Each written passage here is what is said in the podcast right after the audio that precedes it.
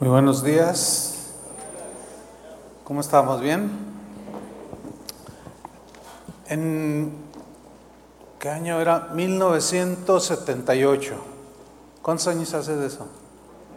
45, 46 años. Conocí a un joven egresado de la Universidad de Facultad de Medicina, eh, de origen indígena, eso ya hace 46 años. Lo conocí en la congregación donde yo me reunía, donde el hermano Pablo eh, hizo una, Pablo Hunter hizo una, una conferencia para pastores, pero en ese tiempo eh, el enfoque de él estaba eh, en, en las comunidades indígenas. Entonces había allí como 300 líderes, pastores indígenas, y allí conocí a, ese joven, y yo también joven, ¿no? Y desde ese año hasta la fecha, hemos trabajado juntos por ya casi, ya va para 50 años, qué increíble, ¿no?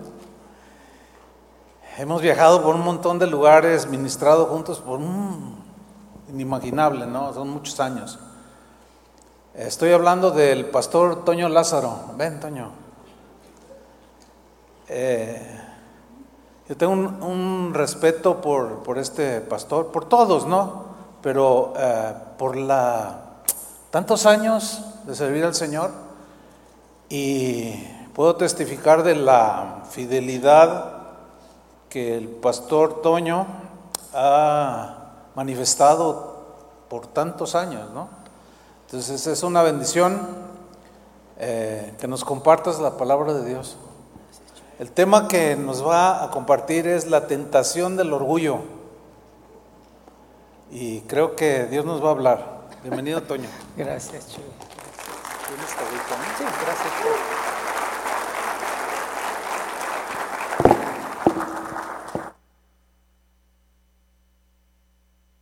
Qué gusto estar esta mañana por aquí,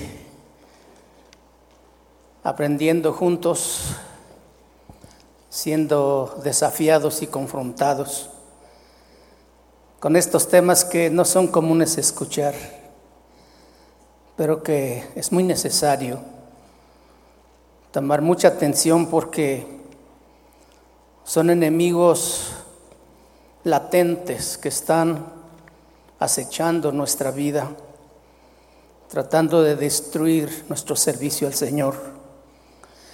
Y creo que estos días nadie ha salido bien librado de esto, empezando conmigo mismo.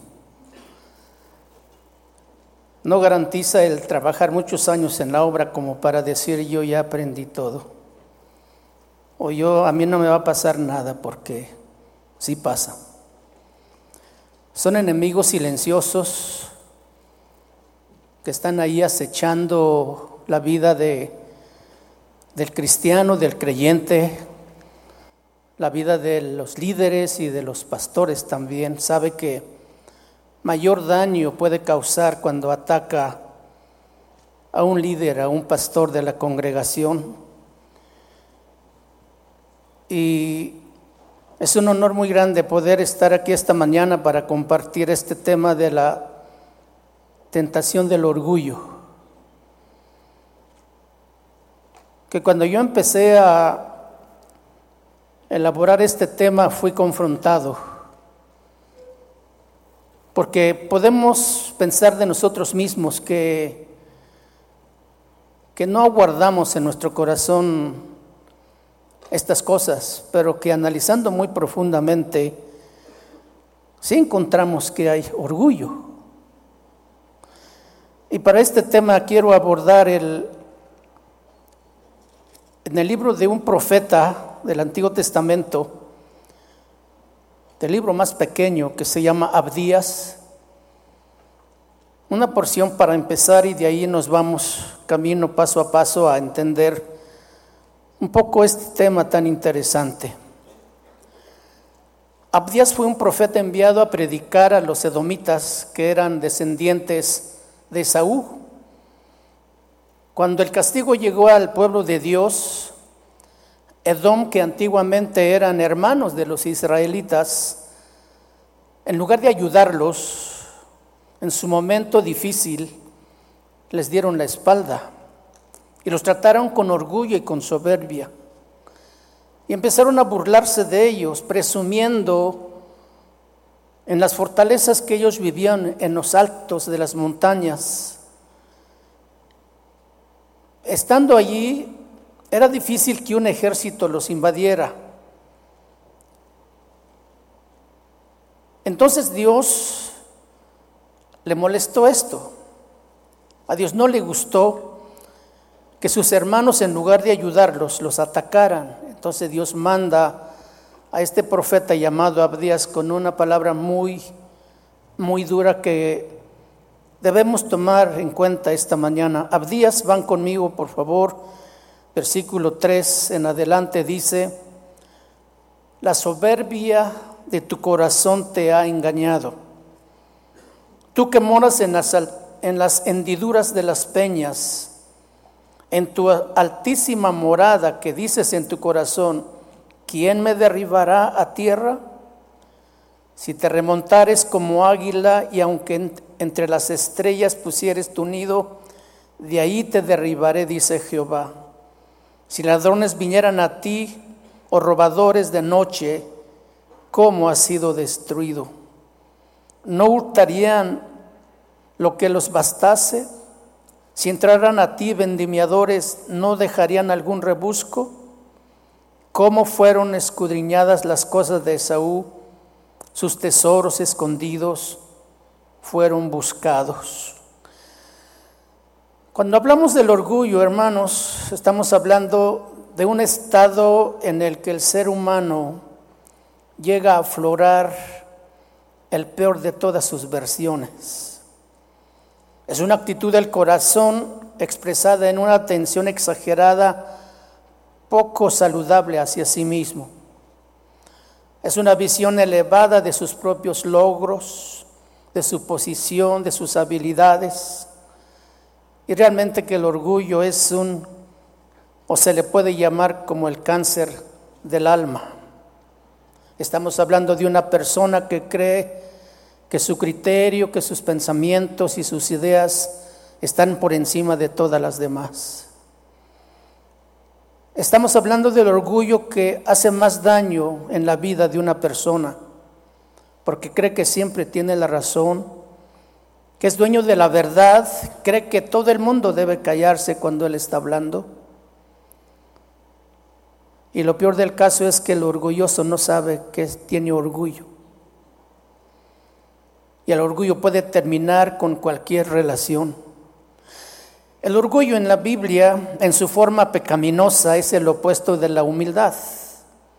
La humildad que es un rasgo muy alabado por Dios y recompensado también. Pero el orgullo se considera rebelión contra Dios porque le atribuye a uno el honor y la gloria que solo Dios merece. Y la Biblia habla con frecuencia que Dios humilla a los orgullosos. El orgullo no siempre se expresa como una cualidad negativa en la Biblia. Puede tener también una connotación positiva de autoestima, de respeto de uno mismo y confianza en uno mismo. Hemos dicho alguna vez o escuchado a alguien decir, yo estoy orgulloso de ti. El apóstol Pablo en su segunda carta a los Corintios capítulo 7 versículo 4 Dice, sé, en la, en, la, en la versión palabra de Dios para todos, dice, sé que estoy siendo muy franco al hablarles así, pero estoy muy orgulloso de ustedes. Y estoy animado y feliz a pesar de todo lo que sufrimos. Una iglesia que él había fundado, una iglesia que estaba en crecimiento, Pablo expresa su satisfacción, su gozo, su alegría diciendo, pero estoy muy orgulloso de ustedes. En términos positivos, este es un orgullo que hace uno sentirse bien, pero el orgullo se vuelve pecaminoso cuando se enfoque en uno mismo. y es tan natural en el hombre caído que brota de su corazón como la maleza en un jardín que está bien regado. Sinónimos de orgullo tenemos la insolencia, la presunción, la arrogancia, la vanidad, la altivez, la altanería y el egoísmo. El orgullo, el peligro del orgullo es que la mayoría de la gente no se da cuenta de su orgullo. Versículo 3 de Abdías dice, la soberbia de tu corazón te ha engañado, porque vives en una fortaleza de piedra y haces tu morada en lo alto de las montañas. ¿Quién puede tocarnos aquí en las remotas alturas? Te preguntas con arrogancia, sintiéndose invencibles. Pero la palabra de Dios dice en Proverbios capítulo 2, 11, versículo 2, después del orgullo viene la humillación, pero la inteligencia está con los humildes. Palabra de Dios para todos. El orgullo da paso a los conflictos en la familia, destruye parejas, la relación con los hijos, con los seres cercanos, con el equipo de trabajo, con los hermanos en el liderazgo. Proverbios 13, versículo 10 en palabra de Dios para todos, dice, el orgulloso solo causa problemas. ¿Los orgullosos qué? Causan problemas, pero la sabiduría está con los que oyen consejo. Es mejor oír consejo que ser orgulloso. Las personas orgullosas no creen que necesitan pedir perdón.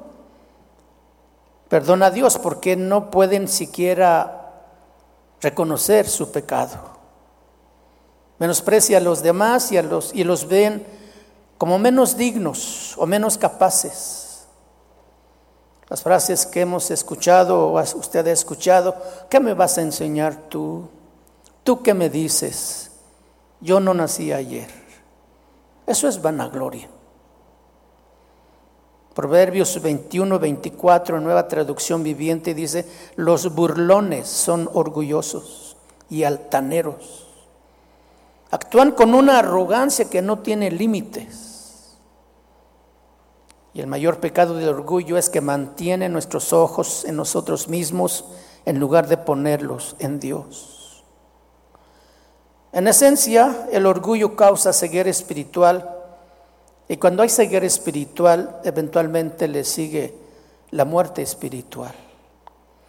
El apóstol Pablo en el libro de Romanos capítulo 1, verso 30, en la nueva traducción viviente dice, son traidores, insolentes, arrogantes, fanfarrones, y gente que odia a Dios, inventan nuevas formas de pecar y desobedecen a sus padres. Los fariseos y otros líderes judíos son algunas de las personas más orgullosas de la Biblia. Y se destacaban por la forma en que maltrataban a los que estaban por debajo de su nivel social. En Mateo capítulo 23, verso 6, Jesús les dijo en nueva traducción viviente, les encanta sentarse en la mesa principal en los banquetes y ocupan los asientos de honor en las sinagogas. Versículo 7 dice, les encanta recibir saludos respetuosos cuando caminan por las plazas y que los llamen rabí. En Abdías versículo 10, la palabra de Dios dice palabra de Dios para todos, por la violencia con que atacaste a tu hermano. O sea, no solamente les dieron la espalda de no ayudarlos a defenderse, sino que los atacaron a sus propios hermanos. Por la violencia con lo que atacaste a tu hermano Jacob, serás cubierto de vergüenza, serás borrado del mapa para siempre. Una sentencia terrible. Esta sentencia de Dios a los edomitas a través de Abdías es una sentencia muy, muy seria que hoy nosotros debemos tomar muy, muy en cuenta. Porque el orgullo es altamente destructivo, es despreciativo, le gusta humillar a los demás. Si alguien se equivoca, se le va encima y lo acaba. Nadie puede equivocarse, solo Él puede equivocarse. Pero si Él se equivoca, hay que perdonarlo, hay que entenderlo. En lugar de reparar el daño, le hace más daño a los demás. No pide perdón. No reconoce que hizo lo malo. Al contrario, el orgulloso dice, tú tienes que venir a pedir perdón a mí. Tú tienes que venir a buscarme y hasta que sufras yo te perdono. Soberbia, arrogancia. La soberbia de tu corazón te ha engañado. Trata muy bien a los de afuera y por eso cree que Él está bien. En la iglesia da su mejor versión pero a los de su casa solo les da migajas. Tristemente escuché las palabras de la esposa de un pastor diciéndole, quisiera que tú me hablaras como les hablas a los hermanos cuando les enseñas o les predicas. Se reflejaba el sufrimiento en su rostro de ella. Eso hace el orgullo. La gente de afuera con quien él trata de quedar bien va y viene, pero la familia se queda ahí. Cuando tenga o no tenga, ellos están con él. En la gloria o en la derrota, la familia está ahí, o cuando está en salud o en enfermedad. Por eso Abdías, versículo 10 dice, a causa de la violencia con la que trataste a tus parientes cercanos, los parientes cercanos, es nuestra familia, nuestra esposa, nuestros hijos, nuestros hermanos. A causa de la violencia con la que trataste a tus parientes cercanos de Israel, te llenarás de vergüenza y serás destruido para siempre. No puede irle bien a un orgulloso porque está destruyendo todo a su alrededor. Diríamos, pero ¿a poco esto puede pasarnos? Puede pasarnos. Estamos en un mundo que está terrible y todavía seguimos viviendo en esta carne que tiene sus inclinaciones. En la Biblia encontramos ejemplos terribles, tremendos, de líderes que fueron llenados de orgullo y soberbia y Dios trató con ellos. Uno de, ellos, lo encontramos en Segunda de Crónicas, capítulo 26, en el versículo 16 en adelante, hablando del rey Usías. Mas cuando ya era fuerte, su corazón se enalteció para su ruina, porque se rebeló contra Jehová su Dios, entrando en el templo de Jehová para quemar incienso en el altar del incienso. Y entró atrás él el sacerdote Azarías y con él ochenta sacerdotes de Jehová, varones valientes. Y se pusieron contra el rey Usías. Y le dijeron, no te corresponde a ti, oh Usías, el quemar incienso a Jehová, sino a los sacerdotes hijos de Aarón, que son consagrados para quemarlo. Sal del santuario porque has prevaricado y no te será para gloria delante de Jehová su Dios. Qué tremendo es confrontar a un rey y decirle, no, lo que estás haciendo no está bien. Qué difícil es tratar con un líder, con un pastor, para decirle, no está bien lo que estás haciendo. Pero a veces pasa lo que le pasó a Usías. Y se pusieron contra el rey Usías y le dijeron, no te corresponde a ti. Dice el versículo 19, entonces Usías, teniendo en la mano un incienso, un incensario, para ofrecer incienso, se llenó de ira. Y en su ira contra los sacerdotes, la lepra le brotó en la frente delante de los sacerdotes en la casa de Jehová, junto al altar del incienso. Y el versículo 21 dice, así el rey Usías fue leproso hasta el día de su muerte. Y habitó leproso en una casa apartada, por lo cual fue excluido de la casa de Jehová. ¿Dónde termina un hombre que se llena de soberbia y de orgullo? Que se siente con poder y autoridad y dice, yo soy eh, el rey, yo soy, yo puedo hacer esto, nadie me puede detener. Pues nadie, pero solo Dios. Y lo más triste que él termina leproso sus días y todavía más apartado de la gente, de la ciudad y sin permitirle, permitírsele que entrar en el santuario, totalmente excluido. ¿Y qué decir del rey Ezequías? Que también la historia conocemos en Segunda de Reyes, capítulo 20, de los versículos 1 en adelante. En aquel día, en aquellos días, Ezequías cayó enfermo de muerte. Y vino a él el profeta Isaías, hijo de Amos, y le dijo, Jehová dice así, ordena tu casa porque morirás y no vivirás.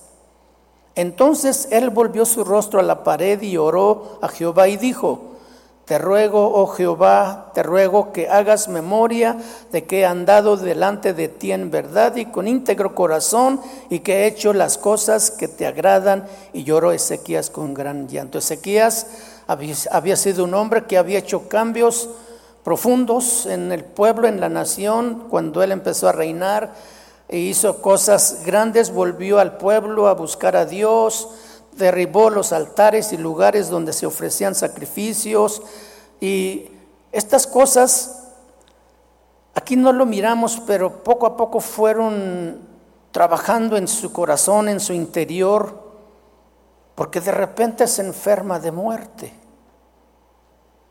No habría, aquí no dice de que había cometido algún pecado terrible, sino que de, de pronto manda una palabra y le dice, ordena tu casa, porque morirás y no vivirás.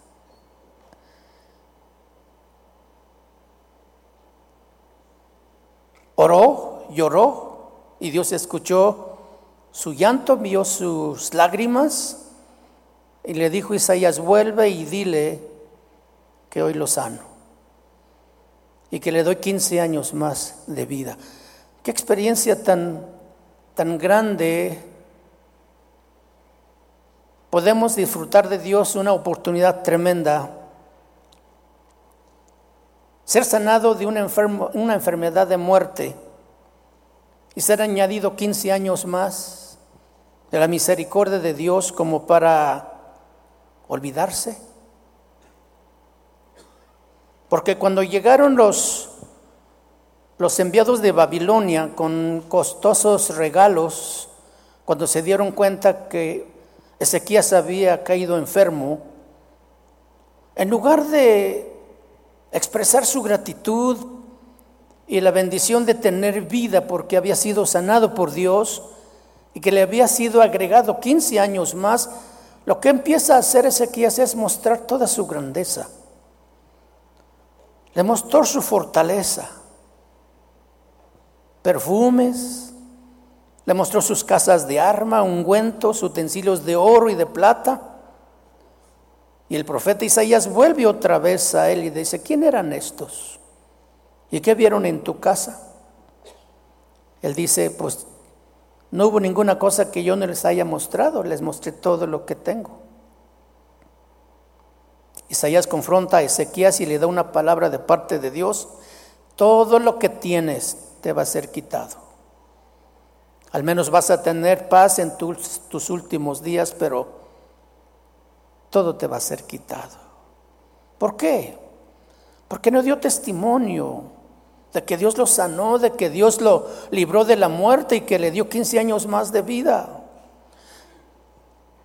Segunda de Crónicas 32, 31 dice más lo referente a los mensajeros de los príncipes de Babilonia que enviaron a él para saber el prodigio que había acontecido en el país, escuchen bien esto, dice, Dios lo dejó para probarle, para hacer conocer todo lo que estaba en su corazón.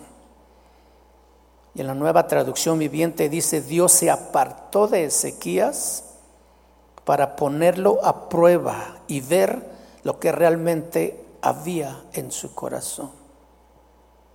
¿Qué es lo que había en su corazón de Ezequías? Orgullo. Aparentaba no tener orgullo. Pero Dios permitió a estos visitantes para probar lo que había en su corazón, porque lo primero que él hace es presumir, mostrar sus logros, sus riquezas. Yo no sé si alguna vez en nuestra vida, muy honestamente y muy sinceramente nos hemos examinado a nosotros mismos en oración, decirle, preguntarnos, ¿habrá orgullo en mi corazón? He hecho y esto y esto, y he logrado esto, he ido aquí, he hecho tantas cosas. Habrá orgullo en mi corazón. Yo he encontrado que había orgullo en mi corazón. Y por eso yo decía hace rato, ninguno hemos salido bien librados de ninguna de estas cosas. Batallamos con ellos. Y aquí Ezequías no mostraba este problema que tenía en su corazón.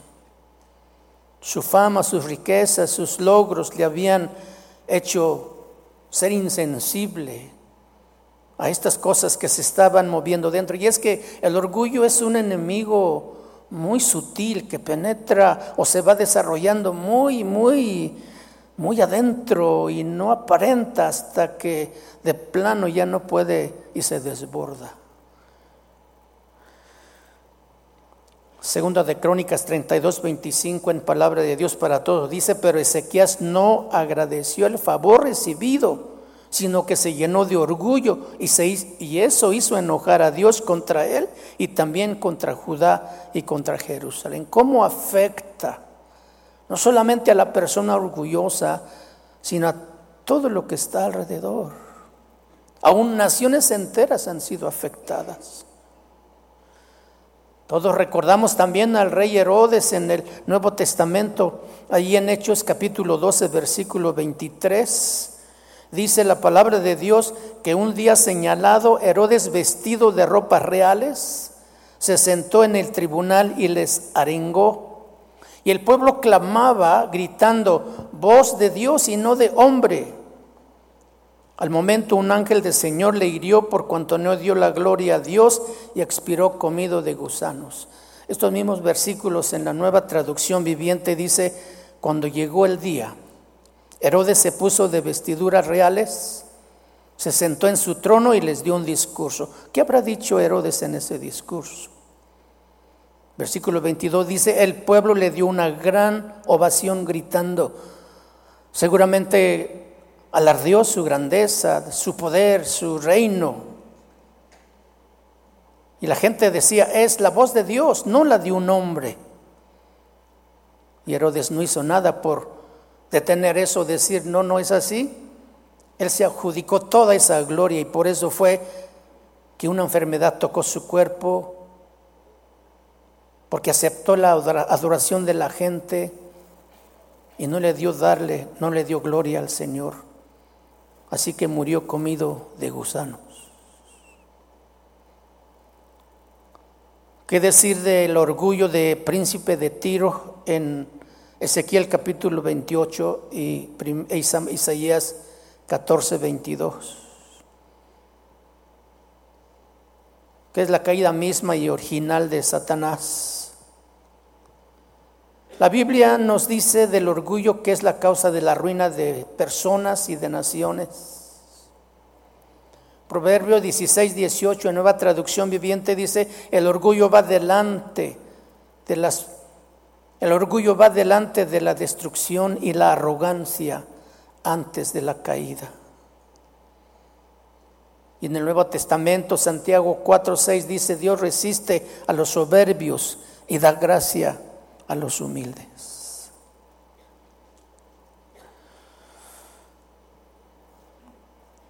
Nabucodonosor, el rey de Babilonia. En el libro de Daniel nosotros sabemos que Daniel escribe el libro, Pero el capítulo 4 lo escribe el rey Nabucodonosor.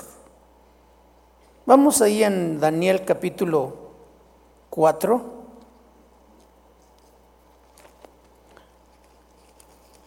Describe aquí algo tremendo también. Empieza el capítulo diciendo Nabucodonosor, rey a todos los pueblos y naciones y lenguas que moran en toda la tierra, paz o sea multiplicada. Conviene que yo declare las señales y milagros que el Dios Altísimo ha hecho conmigo. Aquí encontramos otra persona que se llenó de soberbia y de orgullo y que Dios trató con él, pero que él tuvo un corazón para volver y a reconocer su error. Y no era un judío, no era alguien que conocía la ley de Dios. Ese nos da un tremendo ejemplo a todos nosotros. Nabucodonosor tiene un sueño.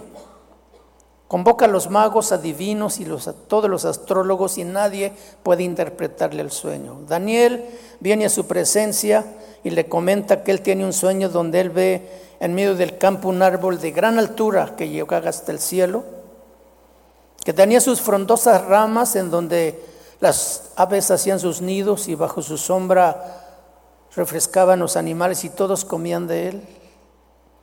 También sueña un vigilante santo que viene del cielo y desciende y dice, destruyan todo esto, rompan, este, tumben todo esto, pero las raíces déjenlos. Y que ahí en el campo se ha quedado. Es bien interesante, Dios quiebre el orgullo, la soberbia. Vamos allá al capítulo 28, 4:28.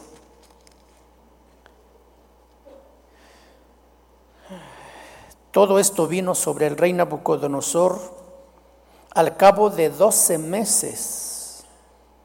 Pasaron, pasó un año cuando Daniel había interpretado este sueño, diciéndole, tú eres, oh rey, ese árbol, porque te has engrandecido y todo mundo te puede reconocer. Tu fama ha llegado por todos lados, pero serás echado de los hombres. Dice, al cabo de los doce meses, paseando en el palacio real de Babilonia, habló el rey y dijo, ¿no es esta la gran Babilonia que yo edifiqué? Aquí la palabra yo es muy fuerte para casa real con la fuerza de mi poder y para la gloria de mi majestad. Aún estaba la palabra en la boca del rey cuando vino una voz del cielo, a ti se te dice, rey Nabucodonosor, el reino ha sido quitado de ti y de entre los hombres te arrojarán y con las bestias del campo será tu habitación y como los bueyes te apacentarán y siete tiempos pasarán sobre ti hasta reconozcas que el Altísimo tiene el dominio en el reino de los hombres y lo da a quien él quiere. En la misma hora se cumplió la palabra sobre Nabucodonosor y fue echado de entre los hombres y comía hierba, comía hierba como los bueyes y su cuerpo se mojaba con el rocío del cielo hasta que su pelo creció como plumas de águila y sus uñas como la de las aves. Mas el fin del tiempo, dice yo Nabucodonosor, alcé mis ojos al cielo. Y mi, mi, razón me fue de vuelta y bendije al Altísimo y alabé y glorifiqué al que vive para siempre, cuyo dominio es sempiterno y su reino por todas las edades. Aquí vemos a un hombre que no conoce la ley de Dios, haciendo lo que el que conoce la ley de Dios debe hacer. Como los hombres en el barco donde Jonás iba huyendo, alabaron al Dios que Jonás adoraba, mas Jonás no le adoró. Estaba yendo camino a rebelarse y a esconderse de Dios. Mas cuando la razón me fue de vuelta, dice, o sea, el ángel dijo, no corten las raíces. Y Dios restauró a este hombre cuando se humilló delante de Dios y reconoció que el Altísimo gobierna sobre todas las cosas. El orgulloso no reconoce eso. El Señor puede humillar a los que andan con soberbia. El orgullo, según la Biblia, es el pecado de estos últimos tiempos tan visto en cualquier medio de difusión, de comunicación.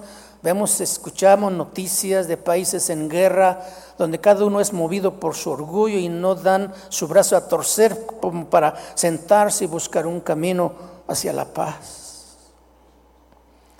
El apóstol Pablo nos advierte que en estos tiempos así sería en 2 de Timoteo 3, 2 al 5, porque habrá hombres amadores de sí mismos, avaros, vanagloriosos y soberbios, blasfemos.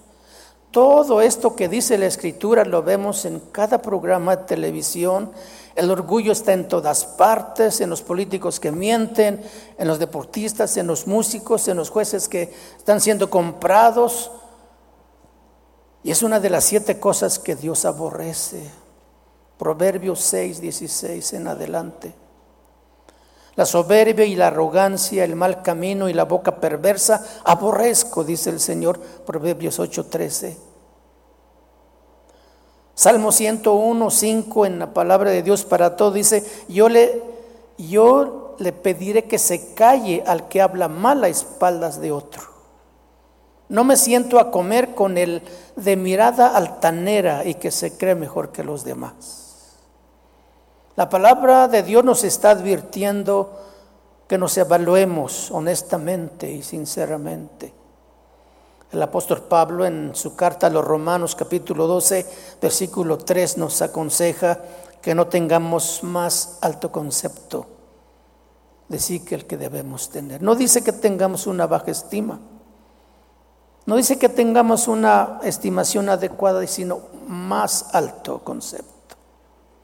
Ese es el peligro al que llegamos cuando nos descuidamos, cuando nuestra relación no es tan íntima, el orgullo empieza a tejer su red para atraparnos.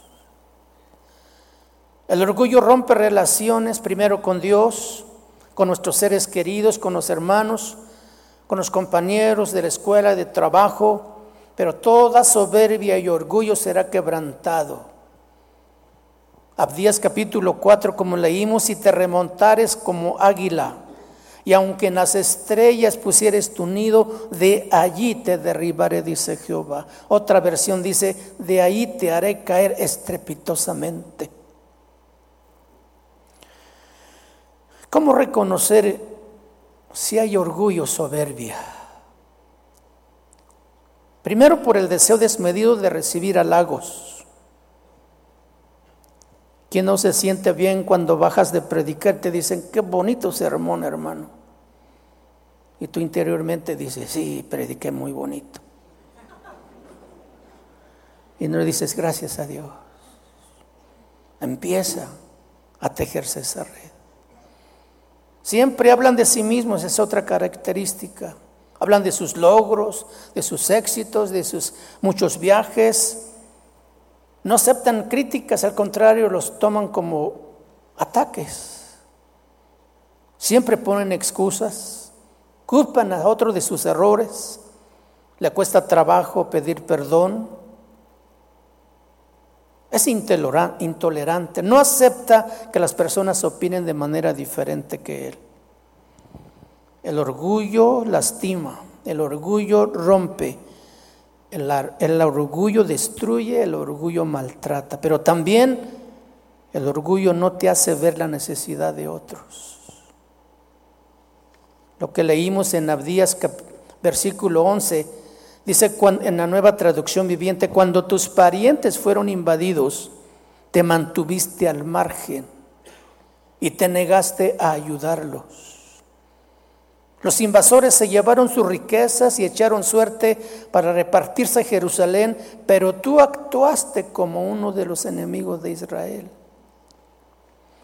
Es como dijera, no, no importarte la familia, no importarte los hijos, los hermanos, sino que se enfocan en sí mismos, solo le importa su vida, lo que ellos están haciendo y los, lo que más importante para ellos, los resultados que están obteniendo.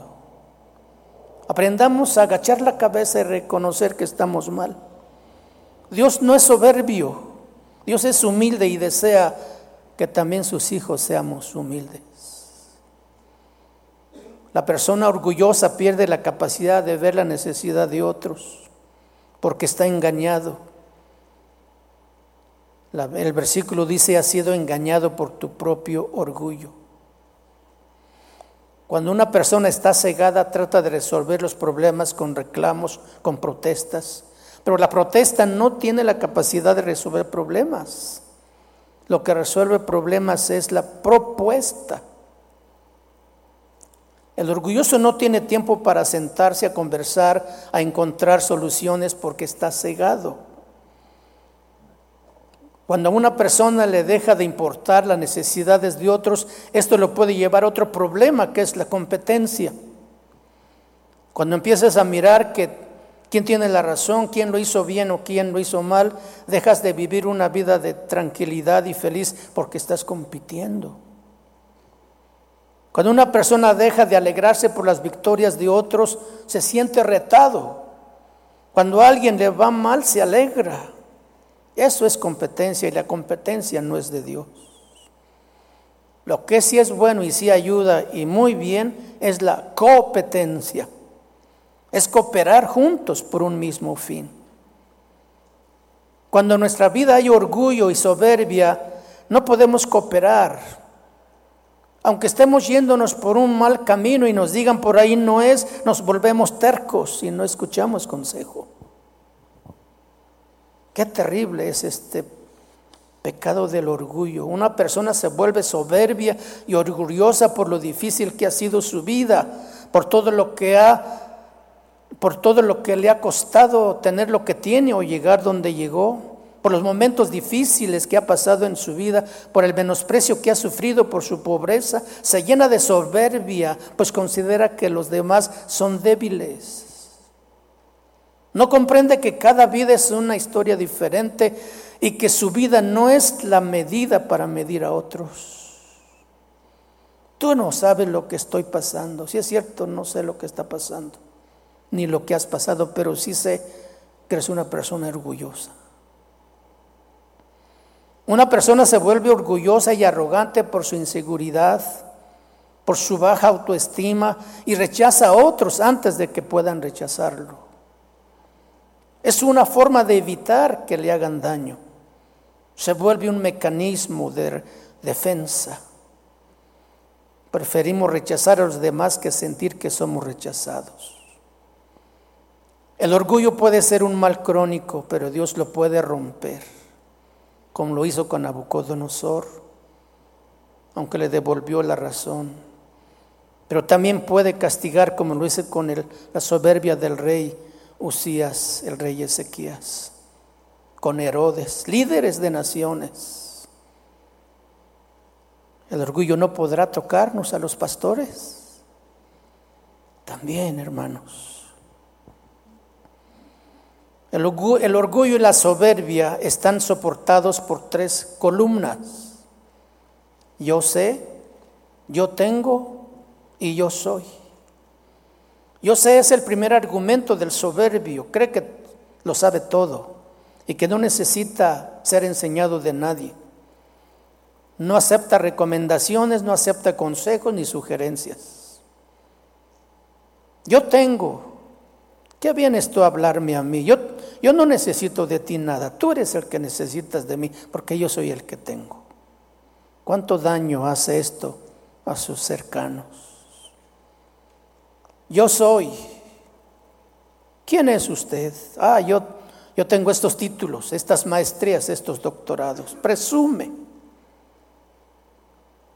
Lo que Dios hace es quitar estas columnas uno por uno le quita lo que sabe, lo que tiene y lo hace para que aprenda a ser humilde como lo hizo con el rey Nabucodonosor, para que volteen sus ojos a Dios. Porque gente cuando tiene mucho se apartan de los caminos del Señor. Son soberbios, maltratadores, y cuando les es quitado lo que tienen, vuelven a la iglesia con aquella hermosa versión que tenían antes de irse.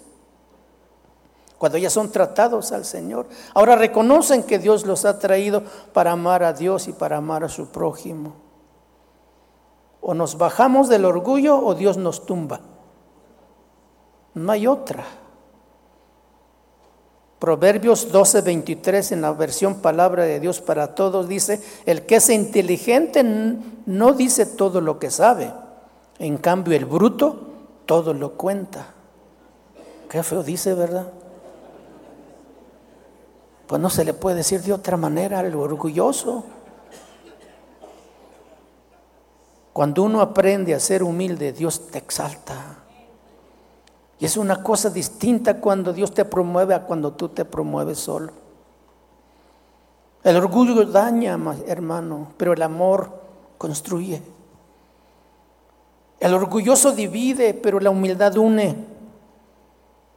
El orgullo te va a dejar solo, pero humildad te va a permitir disfrutar de las personas que tú amas y que te aman y que están cerca de ti. Tenemos que aprender de Jesús nuestro mejor ejemplo. Él dijo, Mateo 11, 29, aprended de mí. ¿Cuánto nos cuesta trabajo aprender? La humildad no se nos da para nada de forma natural. Tenemos la maldad adentro. Él dijo, aprended de mí que soy manso y humilde de corazón y hallaréis descanso para vuestras almas. El orgullo roba la paz y el descanso. Y nuestra oración entonces debe ser como la del salmista en el Salmo 19, 13, palabra de Dios para todos. Protégeme, Señor, de la soberbia. No dejes que la soberbia gobierne mi vida, porque el orgullo y la soberbia vienen con todo para destruir el rey David entendía esto, por eso clamaba, Señor, protégeme de la soberbia. Esta debe ser nuestra oración cada mañana. El enemigo acecha todo el tiempo. No dejes que la soberbia gobierne mi vida, solo así podré estar puro y libre de toda culpa. Reconozcamos que lo que tú y yo somos y hasta donde hemos llegado y todo lo que tenemos es por pura gracia y misericordia del Señor. Romanos 11:36 dice, porque de Él y por Él y para Él son todas las cosas. A Él sea la gloria por los siglos de los siglos. Amén. Amén, hermanos. Dios les bendiga.